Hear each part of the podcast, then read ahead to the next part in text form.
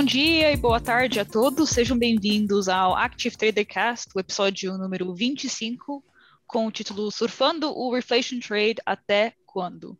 Sejam muito bem-vindos ao nosso podcast, quem acompanha semanalmente, e para quem está chegando aqui pela primeira vez, é a nossa iniciativa aqui onde batemos um papo sobre vários assuntos macroeconômicos, geopolíticos, o que está acontecendo nos mercados, o que achamos de interessante e impactante, particularmente aqui na nossa indústria. Uh, o Rodrigo ele vai uh, nos juntar talvez mais tarde, uh, ele não conseguiu participar no início, mas temos o Ricardo novamente e o Mário também já está de volta. Muito obrigada, Ricardo, por ter participado mais uma vez e muito obrigada, Mário, que não estava aqui conosco a semana passada. Se você gostar desse conteúdo, por favor, deixe seu like, por favor, compartilhe com os outros e, um, por favor, queremos bastante interação no chat. Fiquem à vontade de fazer suas perguntas, porque sempre respondemos no final da sessão. Então, vamos, vamos para a primeira pergunta, para quem talvez for mais leigo e só está chegando no assunto de reflation trade pela primeira vez. O que seria reflation trade? Eu abro essa pergunta ao Mário ou ao Ricardo, quem quiser responder. O Ricardo é o convidado. O Ricardo. Sim. Não, o Ricardo explicou muito bem os assuntos, então. Bom, uh, boa tarde. Obrigado pelo, pelo convite para participar, sempre com muito gosto. Uh, então, o Reflation Trade é quando se, se faz negociação nos mercados financeiros um, num cenário em que se espera um, uma recuperação económica, ou seja, é o, é o cenário que normalmente uh, aparece uh, no seguimento de uma crise. Neste caso, nós tivemos, por exemplo, a crise económica provocada pelo coronavírus. Uh, mas, ainda durante essa crise, muitos, muitos traders começaram já a olhar para o futuro, eu devo lembrar a todos que para ser um trader bem sucedido uh, há que sempre estar a antecipar o que o mercado irá fazer no futuro. Então, o, o reflation trade é o trade que se faz esperando uh, um, um, grande aumento na atividade económica. Uh, isto normalmente tende a ser bom para, por exemplo, ações ou stocks preferirem uh, de, de, energia, de, de bancos uh, e de outros afins. Uh, no caso aqui do, do, cenário em que nós vivemos em particular, trades interessantes de, de, reflation trading seria, por exemplo, aproveitar agora o momento em que os preços estão muito baixos para estoques de, por exemplo, empresas de aviação, uh, uhum. turismo, etc., uh, que no futuro, com, com o reavivar da atividade económica, terão tendência a registrar fortes subidas. Então, esse seria um, um exemplo, uma ilustração do reflation trading. Uhum. Não, muito obrigada, uh, Ricardo. E, bom, você, você tocou no, na, na resposta do, da próxima pergunta, mas uh, vou fazer mesmo assim. Então, de momento, estamos observando essa tendência uh, desde quando, por quê, quais países, quais mercados e ativos também, você já, já começou a responder, estamos observando essa tendência? Mário, pode responder. é assim, eu, em, em, termos de, de, setores, os setores que, que, realmente estão mais deflacionados nesta altura, como, como o Ricardo mencionou, é tudo quando seja relacionado com turismo. Agências de viagens, as, uh, companhias aéreas, uh, tudo o que tenha a ver com turismo está altamente deflacionado nesta altura, com preços muito abaixo do que seria normal caso não houvesse uma, uma pandemia em curso. No, outros que, que há, há, alguns setores que ainda não publicaram resultados e que quando publicarem resultados eu acredito que vão ser uh, resultados muito mais favoráveis do que seria de esperar, como é o caso dos, das empresas distribuidoras de produtos alimentares, supermercados e também uh, vendas online. Por exemplo, o único unicórnio que, português que existe, que é, que é Farfetched, está, está com, já começa a refletir esse movimento, estando, como estando em, numa subida muito forte neste início de ano. No, tirando, tirando estes setores, depois há, há, há, alguns setores em que a pandemia já, já fez os preços disparar, como é o caso de, das biotecnológicas. Há, há outras empresas que também estão a beneficiar muito e que, e que já se está a ver também uma, uma, subida significativa dos preços, que são os laboratórios de análises médicas. Hoje em dia, quem quer entrar dentro de um avião tem que fazer uma análise e, e praticamente todos, todos estes laboratórios estão a ter uh, fim do ano e Natal tudo junto, todos os dias durante o último ano. Portanto, não, são empresas que, que estão a beneficiar-se muitíssimo da conjuntura atual.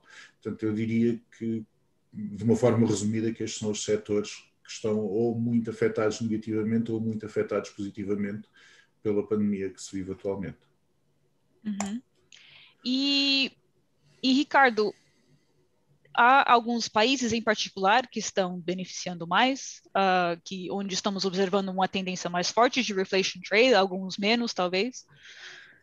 Bom, se, se olharmos para o, o comportamento da, das várias praças, da, das várias bolsas, um, começando, por exemplo, pelo, pelo, pelos Estados Unidos, podemos ver que uh, neste momento está com uma dinâmica muito positiva, com com os principais índices, o S&P, o Nasdaq, o Dow Jones, uh, todos ainda numa tendência de subida, dentro, dentro de um bull market muito claro, uh, e até uh, atingindo com frequência, durante as últimas semanas, atingindo com frequência valores recorde históricos mas o mesmo acontece também na Europa, não é, não é só nos Estados Unidos. Podemos ver que na Europa, uh, neste momento, as bolsas também estão uh, com uma dinâmica positiva. e é uma dinâmica positiva que já se arrasta há algum tempo, talvez não espetacular como aquilo que podemos ver nos Estados Unidos, onde, onde recorde após recorde tem vindo a ser batido, Uh, mas na Europa também há uma tendência muito positiva, a bolsa, a bolsa alemã, a bolsa francesa, uh, o próprio FTSE, uh, que acabou por não se ressentir muito do, do, do que alguns perspectivavam que pudesse ser um, um choque pós-fim do período de transição do Brexit. Não se ressentiu muito, nem sequer se está a ressentir muito de uma libra forte, que normalmente tende a ser negativa, e isso tem tudo a ver então com esta esperança que, que muitos traders e muitos investidores, tanto, tanto a nível institucional como a nível do, do retalho, eh, depositam num, num futuro melhor e estão então a, a tentar antecipar antecipar esse, esse, futuro mais risonho. Uh, eu diria que a tendência é global, Sara. Não, não, podemos, não podemos singularizar em termos de, países. A tendência é global. Que, claro que há uh, países com com características específicas que, que, têm sido mais vantajosas, como por exemplo no, nos Estados Unidos, em que o setor da tecnologia, talvez aquele que mais tem beneficiado de, do, do, espírito positivo nos mercados de ações, eh, esse setor da tecnologia é muito maior nos Estados Unidos do que, por exemplo, na Europa. Uh, e por isso eu dizia que na Europa uh, a performance não tem sido tão espetacular, mas eu diria que a tendência é uma tendência global.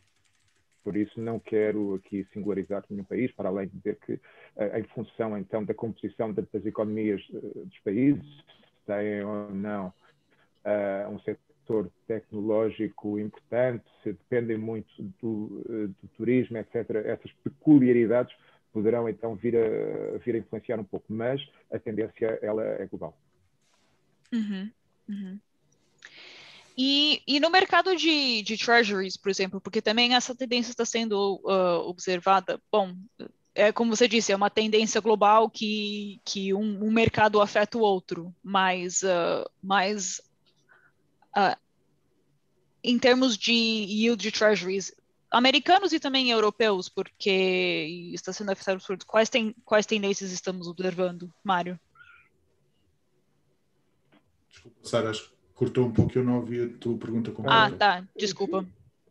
Um, queres, queres, queres, queres que eu responda? Ou, ou queres... Pode sim, sim, pode ser, Ricardo. Pode responder, Ricardo. Uh, então, uh, nós assistimos uh, durante a fase mais aguda da pandemia, que eu diria podemos enquadrar como tendo começado em março do ano passado uh, e, e, ainda estamos nela, embora agora já estejamos a sair. Durante, durante essa fase mais aguda, Uh, o mercado da renda fixa, o mercado dos, dos bonds, dos treasuries e, e, e de outros países também. Os, os, treasuries são, são os títulos de dívida pública do Estado, dos Estados Unidos, para, para quem não sabe. E hum, esses mercados sofreram, uh, sofreram muito assédio por parte dos investidores que, numa situação de crise, de incerteza, uh, confluíram todos aqueles que podiam ou, que estavam avisados, confluíram todos e, e, compraram muitos títulos do Tesouro de dívida, de dívida pública, tanto dos Estados Unidos como, como de outros países com, com economias sólidas e com uma reputação imaculada, como por exemplo a Alemanha, com, com os seus bunds, a Inglaterra com os seus guilds, etc. Uh, e então, ao aumentar a procura desse tipo de produtos, o preço subiu, como é claro, e o rendimento que eles geram diminuiu, porque há uma correlação invertida entre o preço de um título de dívida e o rendimento que ele gera. E então tivemos numa, numa fase, vivemos uma fase em que o rendimento gerado pela dívida pública era muito baixo, o que levou muitos investidores que tradicionalmente iam buscar renda, o chamado yield, a, esse, a esses veículos, a começarem a investir em veículos de risco mais elevado, como por exemplo ações eh, nas bolsas, e isso então criou uh, uma grande dinâmica de ganhos nas bolsas, ou seja, contribuiu para aquilo que nós estávamos a falar há pouco, esses ganhos nas bolsas, uh, e levou, de certa forma, uh, carregou este espírito positivo. O que nós estamos a assistir agora um, é de facto interessante porque houve, houve alguma, alguma alteração a nível das expectativas dos investidores. Um, eu diria que um, um, episódio que foi muito marcante foram as eleições uh, do runoff para o Senado na Geórgia, uh, em que ninguém esperava que os dois candidatos democratas ganhassem. A verdade é que eles ganharam uh, e, com isso, tiraram, roubaram a maioria no Senado à oposição ao Presidente Biden, ao Partido Republicano. Ou seja, neste momento, o Presidente Biden tem o Senado do seu lado, embora seja uma minoria minúscula, mais pequena possível. E isto aumentou muito a probabilidade do seu plano de estímulo fiscal, que é um plano enorme, 1,9 trilhões de, de, dólares, que venha a ser aprovado pelo, cenário, eh, pelo Senado. E parece que vai mesmo ser aprovado. E isto, então, criou em algumas pessoas uma certa expectativa que daqui a alguns tempos a inflação vai começar a subir, porque temos taxas de juros muito baixas, temos um programa de compra de ativos eh, do Banco Central muito robusto, e vamos ter este estímulo fiscal enorme, vai haver muitíssimo dinheiro, vamos, com as vacinas, um, deixar de ter restrições à atividade económica, vai haver um grande impulso no consumo, uh, que vai fazer subir os preços. E então teríamos a inflação, e com essa perspectiva da inflação, uh, houve muitas pessoas que começaram então a vender uh, os títulos de tesouro que tinham comprado, e também outros tipos de dívida pública de outros países que tinham comprado, partindo do princípio que com esse ressurgir da inflação, uh, o rendimento muito baixo que esses títulos que eles tinham comprado durante a crise gera, seria absorvido ou diluído com, com, com a desvalorização da, da moeda em que eles são denominados. E então eu penso que é essa a dinâmica que neste momento se coloca relativamente à negociação de títulos de dívida pública, ou seja, estamos um pouco aqui num impasse entre, entre pensar que podemos vir a ter inflação e isso uh, vai levar a uma venda que vai fazer subir os yields, por seu lado, vai tornar o mercado de ações menos atrativo e pode, e pode afetar o mercado de ações, ou isto pode ser apenas um, um blip, um momento uh, em que as pessoas pensam, ah, se calhar, se calhar isto não vai, não vai fazer subir a inflação porque as cadeias de distribuição são muito mais sofisticadas, a tecnologia aumentou, um, a tecnologia é muito mais sofisticada, uh, a demografia mudou e por isso isto já não é como nos anos 70, em que sempre que este fenómeno acontecia, uh, surgia a inflação. Um, mas eu diria que neste momento grande, a grande incógnita, o grande ponto de interrogação relativamente à negociação da dívida pública é esse. Será, será que vamos entrar aqui num período em que os yields, o rendimento que ela gera, vai começar a subir e isso vai ter um efeito negativo sobre o mercado da ação? Ou será que ainda é muito cedo para, para pensarmos nisso? Não uhum. sei, talvez o Mário tenha, tenha a sua opinião É. Não, é, é, você tocou muito bem é, no, no, ponto de, de inflação, e, é, e, que me leva à próxima pergunta. Até quando podemos, um, até quando podemos surfar uh, essa onda de reflation trade? Quais são os riscos de, de superestimar esse otimismo de, um, da vacina, da recuperação econômica, porque conseguimos superar a, a pandemia que, que que infelizmente ainda está, ainda estamos sofrendo até hoje. Então, Mário, qual seria a sua perspectiva? Até quando podemos podemos uh, aproveitar desse otimismo?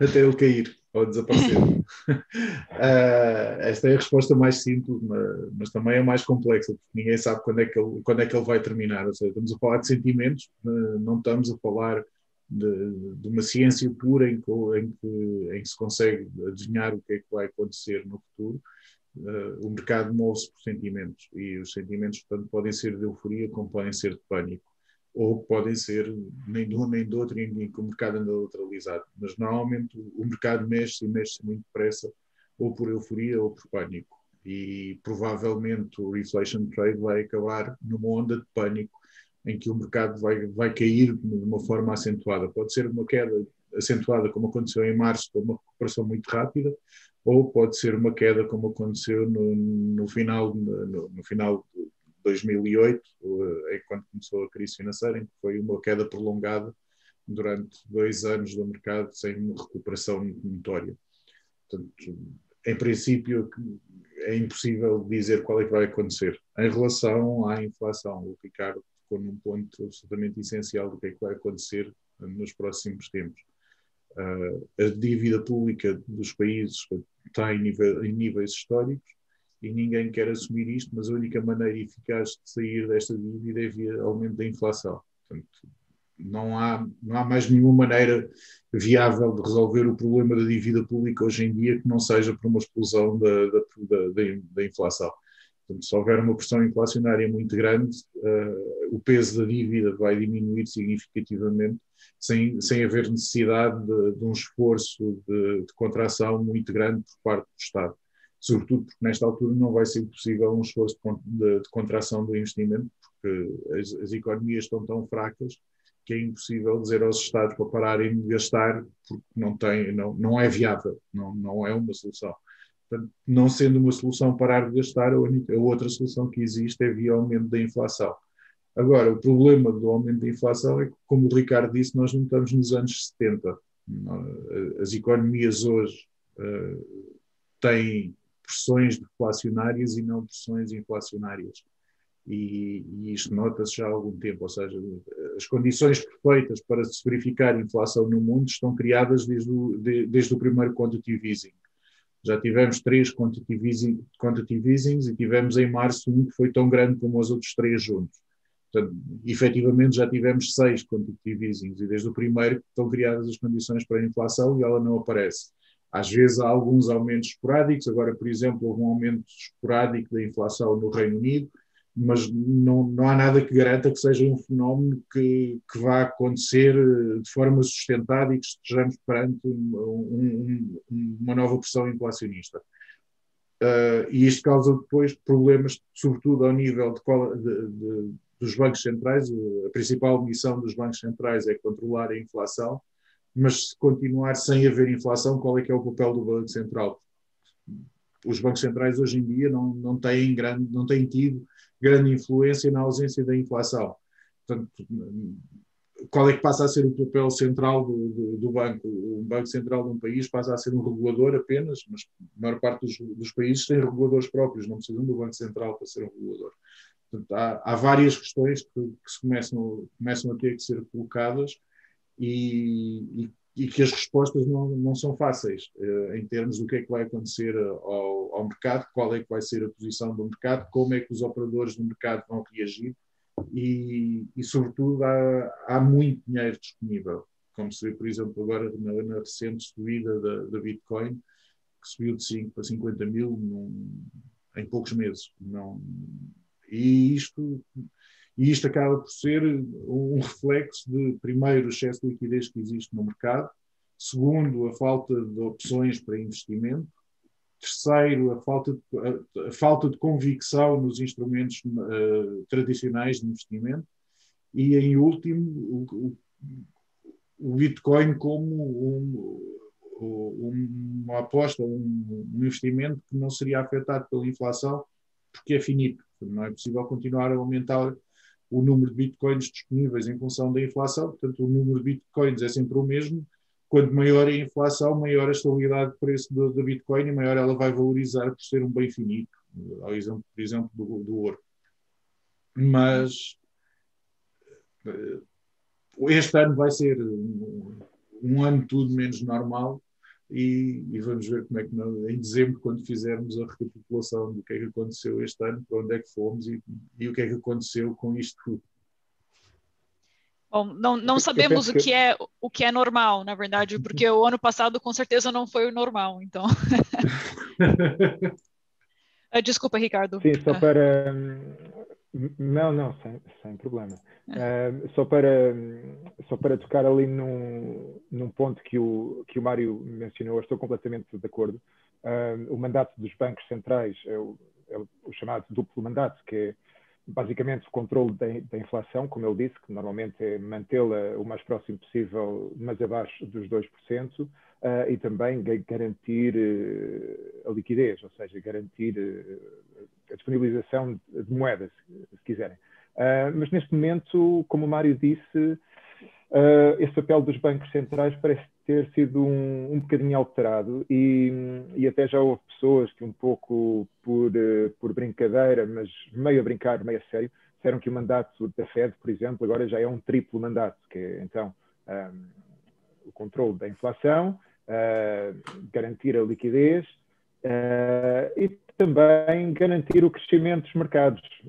parece, parece que esse, esse, começa a ser também um, um, mandato dos bancos centrais, em que, mesmo a nível da política, e vimos quando, a quando do, do mandato do presidente Trump, uh, em que ele metia bastante pressão na Fed e misturava alhos com bugalhos e dizia que a Fed tinha, tinha que baixar as taxas de juros, porque era bom para os mercados, e, pronto, e não tem nada a ver. A Fed supostamente não está ali para ajudar os mercados financeiros. Uh, claro que deverá fazê-lo sempre que possível para garantir a estabilidade financeira do, do, do, país, mas, mas, mas basicamente esse não é o mandato. Mas parece que começa a ser, começa a ser um bocadinho. Uh, e vivemos, uh, como vocês diziam, estamos a, a atravessar aqui águas nunca antes navegadas com, com toda esta liquidez que existe, uh, como dizia o Mário, com a, falta, a falta de instrumentos que gerem renda, porque uh, há este desespero pela renda, então estamos a assistir a algumas febres especulativas, como ele disse também a Bitcoin, que é um, um caso muito interessante. E aqui há uns dias atrás eu estava a ler no jornal e, e vi e li uma comparação muito interessante entre a performance da Bitcoin agora uh, neste, nestas últimas semanas e a performance de um outro ativo uh, na Alemanha dos anos 1930, ou seja, a República de Weimar, em que eles sofreram uh, problemas gravíssimos de hiperinflação. E, e, e, também tiveram uma bolha, que foi, que foi a bolha do ouro, uh, do preço do ouro denominado em marcos, em marcos alemães. Não é? e houve, havia, havia ali um, uma, uma hiperinflação do preço do ouro, depois também acabou, acabou tudo muito mal. Um, vamos ver, como dizia o Mário, é, é, difícil, é difícil fazer previsões e, e como dizia, este é um exemplo, um exemplo perfeito da, daquilo que um antigo futebolista português dos anos 80, o, o João Pinto, dizia quando lhe perguntaram uma vez, antes, antes de um jogo começar, disseram, João Pinto, então, prognósticos para o jogo. E ele, ele respondeu de forma, de forma sábia: prognósticos só no fim do jogo. Então, eu diria que prognósticos aqui também só no fim do jogo. Vamos ver o que é que acontece. Só uma, uma pergunta tipo mais aleatória, mas uh, eu não sei se vocês podem me lembrar, mas a, vamos dizer a última, as, as, pensando nas bolhas mais impactantes, quanto tempo mais ou menos elas duraram? por exemplo, a bolha de dot-com, a bolha que você uh, formou da hiperinflação um, na Alemanha um, nos anos 1930. E, e, faz quanto tempo que a gente está observando essa tendência de, de, excesso de liquidez? É para quem? Para mim ou para o Ricardo? Para você, faz, Para quem quiser. Para ti, Mário.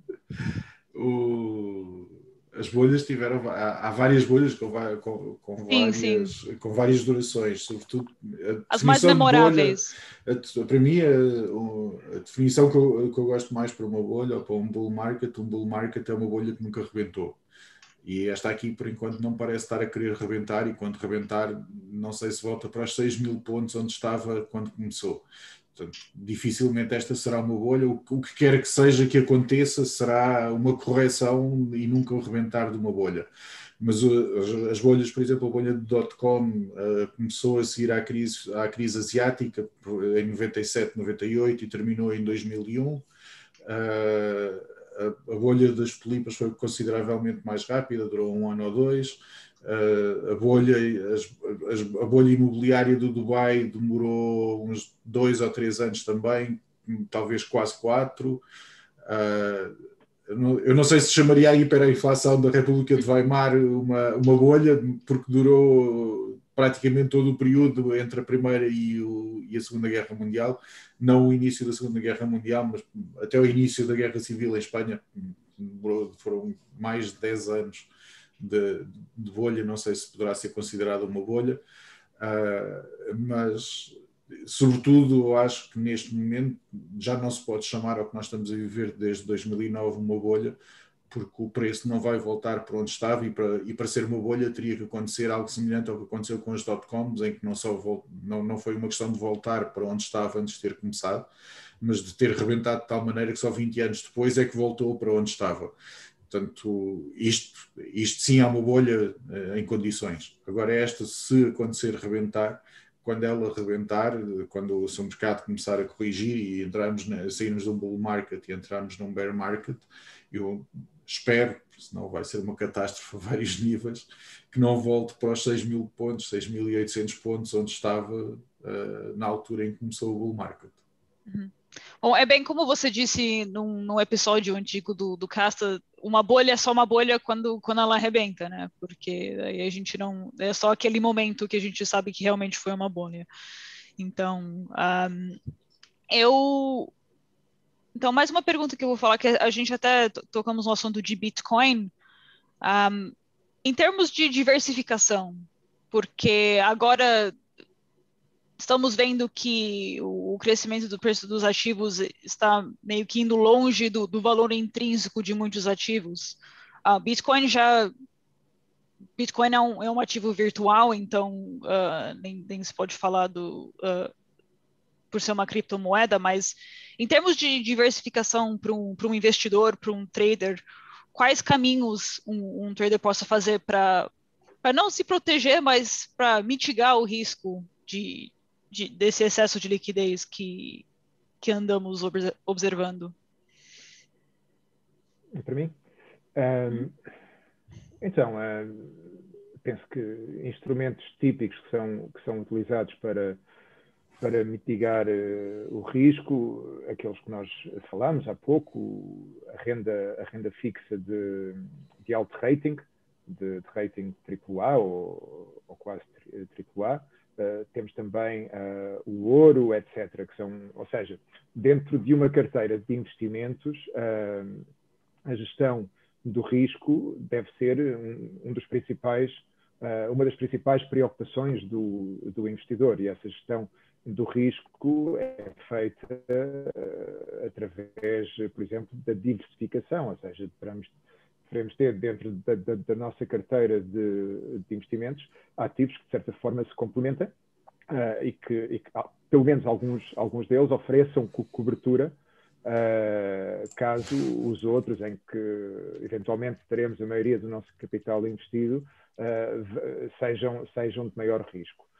Um, mas eu diria, Sara, não há, não há uma resposta muito, muito mais profunda do que esta que eu te possa dar, uhum. mas uh, eu diria que uh, os investimentos considerados de, de refúgio uh, oferecem, e é isso que nós temos assistido, oferecem, oferecem essas garantias. Então, falamos, por exemplo, da, da renda fixa dos treasuries, dos bonds, dos guilds, Uh, temos também o ouro, é claro, uh, embora o ouro, talvez uh, ao nível diferente. O próprio dólar, a própria moeda americana, tem sido tem sido utilizada por aqueles que negociam Forex, tem sido utilizada como ativo de refúgio e é considerada um, um ativo de refúgio, a par do, de outros, talvez até mais tradicionais ativos de refúgio dentro do âmbito do Forex, como por exemplo o iene japonês ou, ou, ou franco suíço. Uh, então, estes, estes, ativos chamados de refúgio ou portos de abrigo uh, são um pouco o contraponto a outros ativos de maior risco, como poderão ser, nós falamos aqui, a Bitcoin é um, a meu ver, pelo menos é um ativo de, de altíssimo risco neste momento, devido à sua volatilidade. Mas o próprio mercado de ações, as ações são ativos de maior risco do que a renda fixa, por exemplo.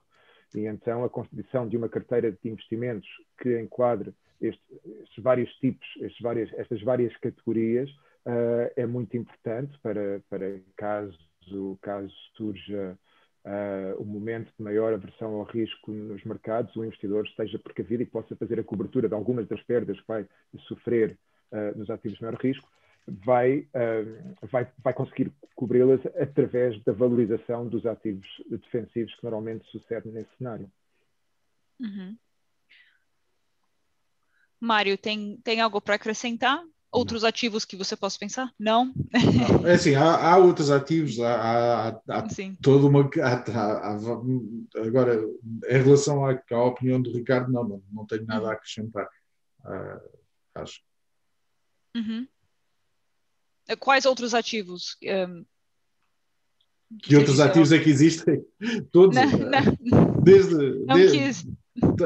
É assim, um dos ativos que mais tem valorizado eh, fora do universo de trading, mas eh, desde o início de, desta subida incansável dos ativos financeiros, tem sido, por exemplo, os carros.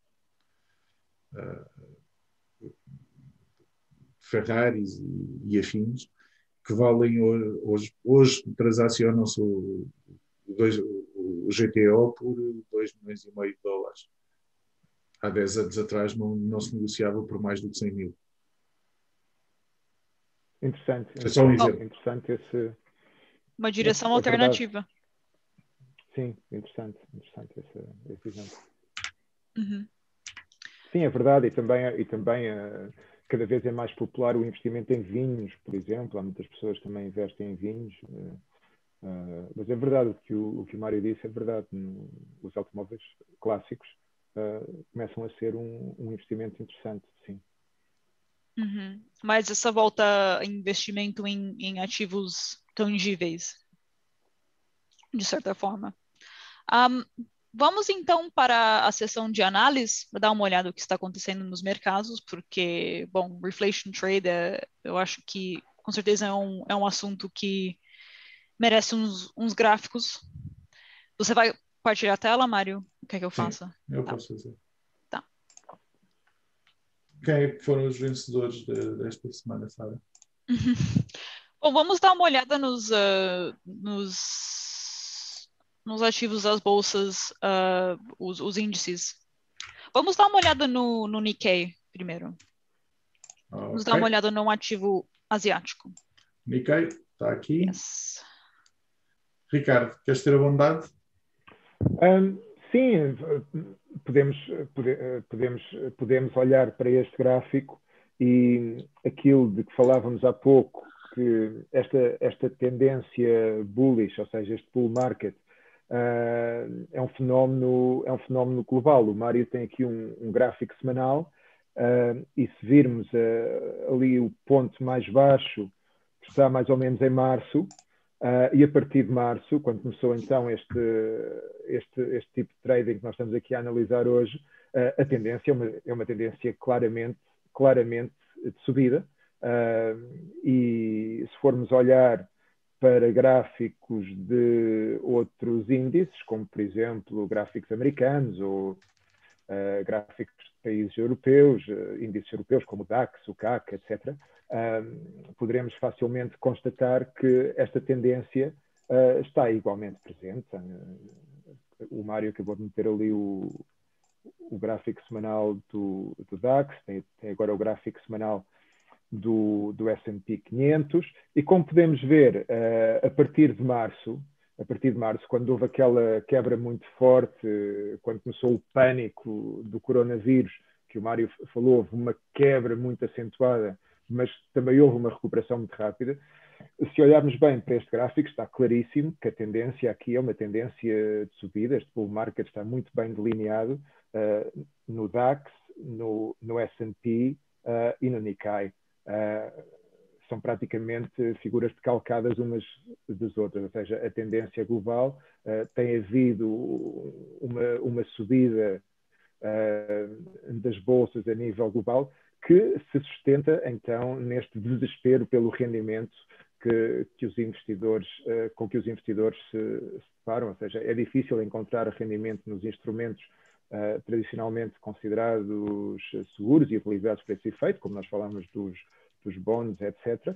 Então as pessoas arriscaram um bocadinho mais e, e, e apostaram nesse cenário pós-pandemia em que, em que a economia recupera de forma rápida e, e, forte, a atividade económica recupera de uma forma muito, muito forte, uh, e é isso que está, que está aqui refletido. Uh, esta seria a minha análise. No caso específico que tu perguntaste, Sara, uh, sobre o Japão, eu confesso que não sou um seguidor assim muito próximo um, da bolsa japonesa, por isso não te, não te poderia dar grandes, grandes insights uh, sobre essa performance, mas, mas a análise que eu faria seria enquadrá-la dentro do cenário global uhum. e, e, corresponde, e corresponde àquilo que nós esperávamos, que é a subida a partir de março.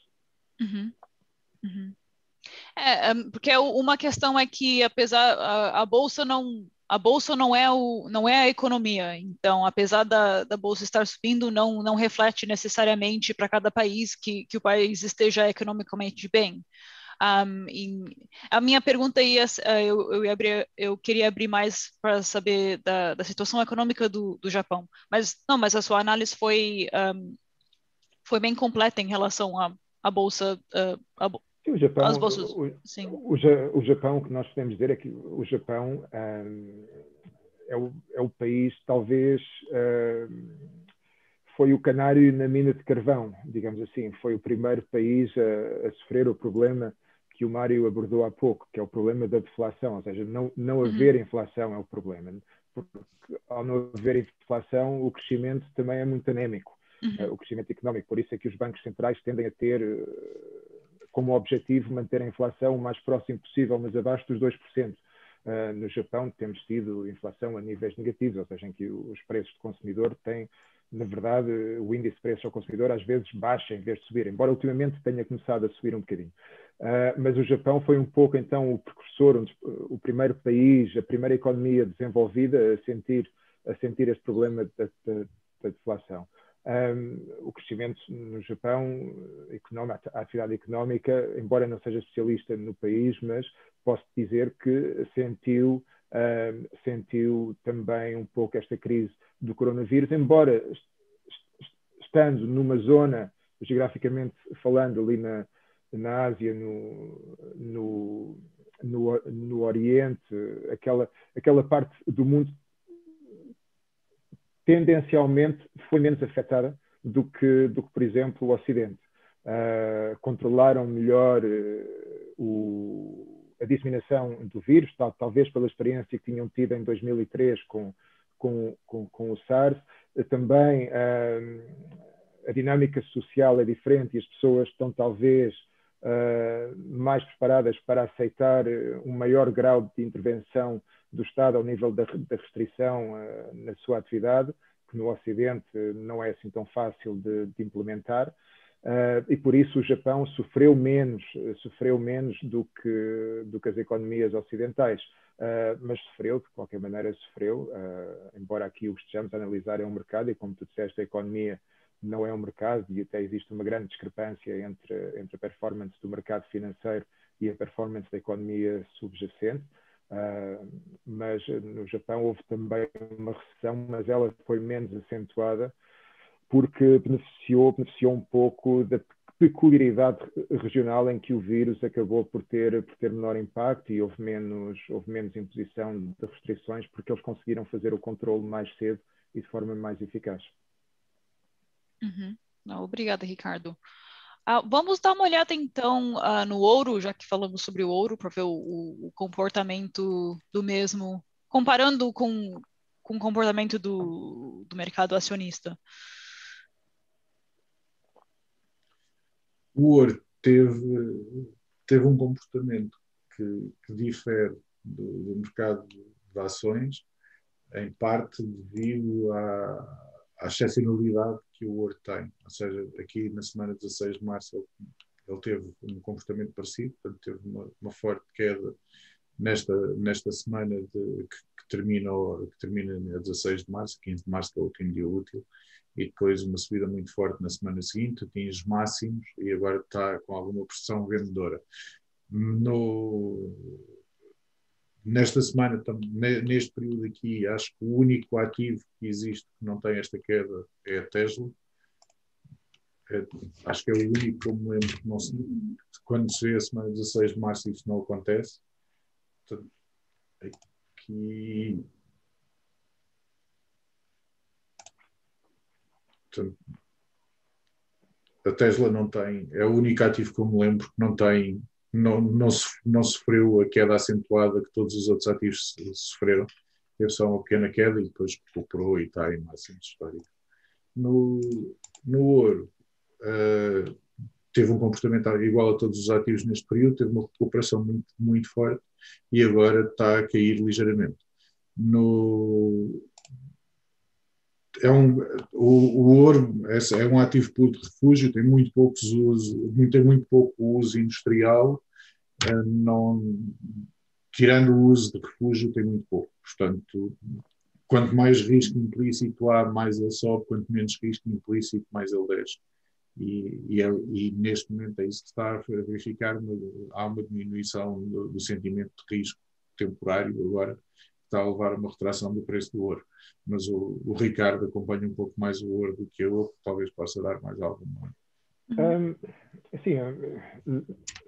eu penso que o, o que o Mário disse é verdade. Ali no primeiro, no primeiro momento, o, o ouro, tal como todos os outros ativos, uh, ressentiu-se. As pessoas, uh, muitas pessoas tiveram que vender ouro para, para tapar os buracos criados pelas perdas geradas, por exemplo, em ações, para responder a margin calls, etc.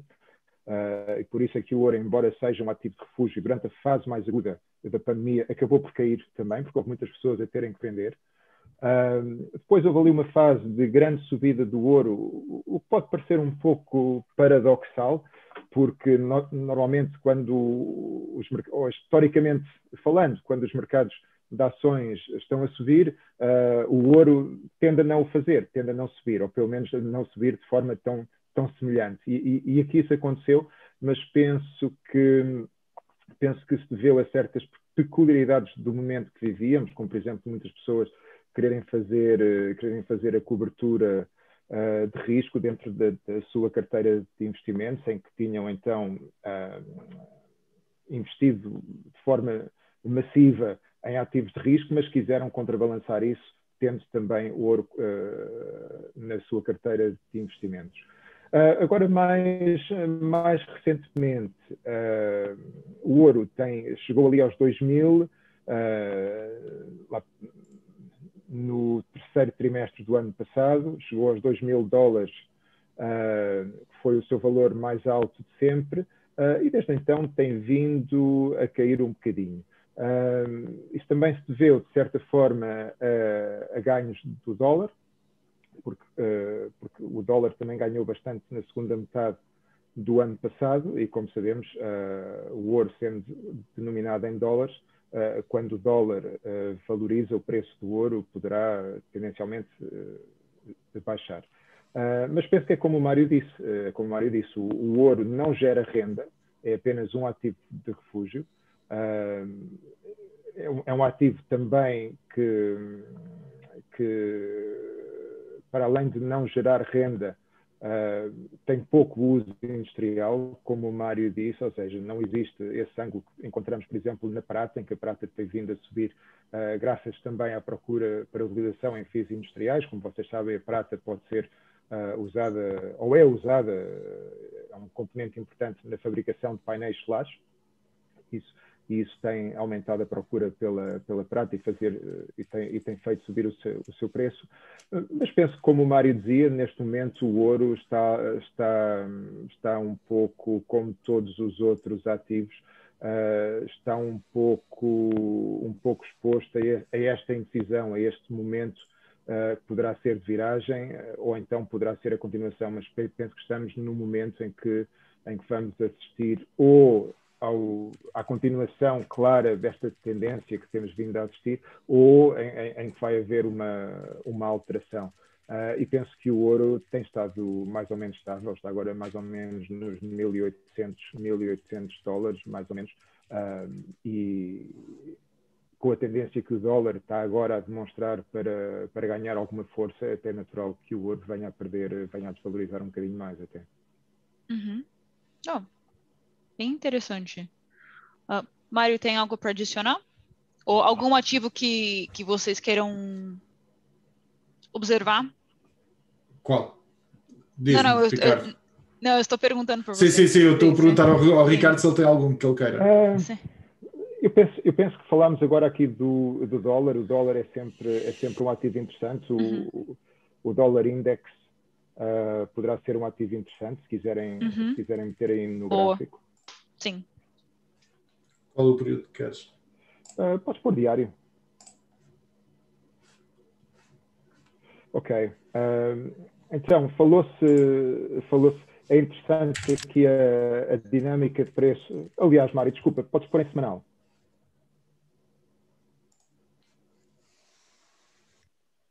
Ok. Temos então aqui a dinâmica de preço do dólar, como, como podem ver ali por volta da fase aguda, da fase aguda da pandemia, o, o dólar ali mais ou menos em março o dólar eh, registrou ganhos muito fortes, como vocês sabem, então o dólar, eu dizia há pouco, ativo de refúgio naquele momento de pânico, o dólar valorizou um, e depois uh, começou, começou a esvaziar um pouco, a perder esses ganhos e, e foi até para valores de, que não víamos desde 2018.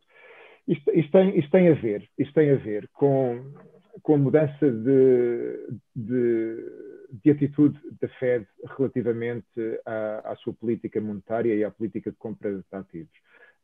Ou seja, a Fed, havia, havia, uma discrepância entre a política monetária da Fed e os outros principais bancos centrais que se verificou mais ou menos até março, em que a Fed mantinha taxas de juro uh, que valiam alguma coisa, ou seja, tinha uma taxa de juro uh, de mais de 1%, até 1,75%, se não me engano, em março, uh, enquanto que os outros principais bancos centrais estavam ou negativos ou muito próximos de estarem taxas de juros negativas. Então, essa discrepância tinha sustentado um bocadinho o dólar. Com o emergir desta crise em março, a Fed foi forçada a intervir, aumentou o seu programa de compra de ativos, começou a comprar ativos corporativos também, dívida corporativa, e uh, cortou as suas taxas de juros para níveis muitíssimo baixos. Está, está, está com a taxa de juros mais baixa do que eu me lembro uh, alguma vez ter tido.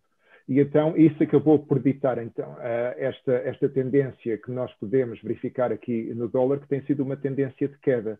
Ou seja, a Fed, ao acabar com essa discrepância da sua política monetária relativamente aos outros bancos centrais, acabou por tirar um bocadinho o gás ao dólar e, e o dólar foi se tornando progressivamente menos interessante. Agora, desde que surgiu esta conversa, se nós virmos esta última vela aqui na direita do gráfico, que é a vela uh, desta semana, uh, o, o, dólar até está, até está com, uh, com, ganhos, embora hoje tenha tido algumas perdas, está com ganhos, e está com ganhos justamente por causa desta discussão que tem começado a surgir sobre o medo da inflação. As pessoas estão com medo da inflação uh, e pensam que ela pode vir uh, a tornar-se um problema real.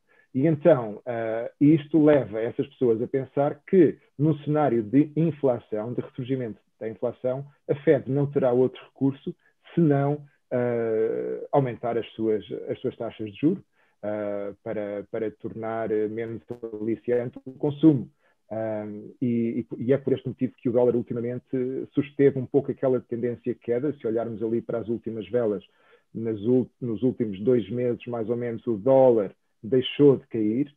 uh, tanto como estava a fazer, e isto é por causa da, da, da mudança de percepção de muitos investidores que começaram a olhar uh, para o futuro pós-pandemia, pensar, ok, vamos ter um estímulo fiscal enorme, uh, estamos com taxas de juros baixíssimas, as pessoas vão deixar de ter limitações para sair, para viajar, para consumir, vamos ter aqui uma explosão de consumo, uh, que vai levar a uma escassez de bens, que vai fazer subir os preços ao consumidor e vai fazer subir a inflação. E nesse cenário a Fed não, não tem outra alternativa senão subir as suas taxas de juros e é por isso que começamos a assistir aqui uh, a, um, a, um, a um suporte para o dólar, uh, que deixou de cair e, e, que agora estará até com uma certa tendência de subida. Ao contrário do que se esperava, devo dizer, ao contrário do que se esperava e que eu próprio esperava uh, no princípio do ano, porque no princípio do ano, quando fazemos aquelas, uh, aquelas análises olhando para o futuro e pensamos e, e, tentamos estimar o que é que vai acontecer, eu também fiz uma, muito simples, é claro, Uh, e, e, pensei que este seria o ano em que, em que, o dólar iria continuar a desvalorizar, em que iríamos ter um euro mais forte, uh, mas parece que com este medo da inflação, que, como eu dizia, estamos num momento uh, em que há uma grande indecisão em relação a isto, e as próximas semanas vão ajudar a clarificar, mas este medo da inflação já foi suficiente para parar, para travar a queda do dólar, com muitos investidores já uh, a começarem a descontar a possibilidade da Fed uh, ainda este ano, talvez a partir do terceiro trimestre, começar então uh, a apertar mais a sua, a sua política monetária. A ver, então. Vamos a ver. Uhum. Ah, então eu acho que que seria um bom momento para terminar. Não, muito obrigada, Ricardo. Muito obrigada, Mário. Uh, não é muito bom contar com a participação de vocês. Uh, e com certeza, agora que dá para ver que a dinâmica funciona bem, uh, a, com certeza o Ricardo vai, vai participar em mais. um, e... Bom, muito, muito obrigado pelo convite também, é sempre um prazer. Obrigado. Perfeito. E muito obrigada quem, quem pôde participar ao vivo, quem estiver assistindo a gravação depois. Gostamos muito de fazer, fazer esse podcast. Todas as quintas-feiras estamos aqui. E fiquem à vontade de fazer sugestões de temas, se tem algum tema em particular que, que te interessa, sempre vamos considerar. E, um, bom, um ótimo continuação de dia e de tarde para onde vocês estiverem aí. E para vocês também, Mário e Ricardo. Muito obrigado a todos. Obrigado, cara.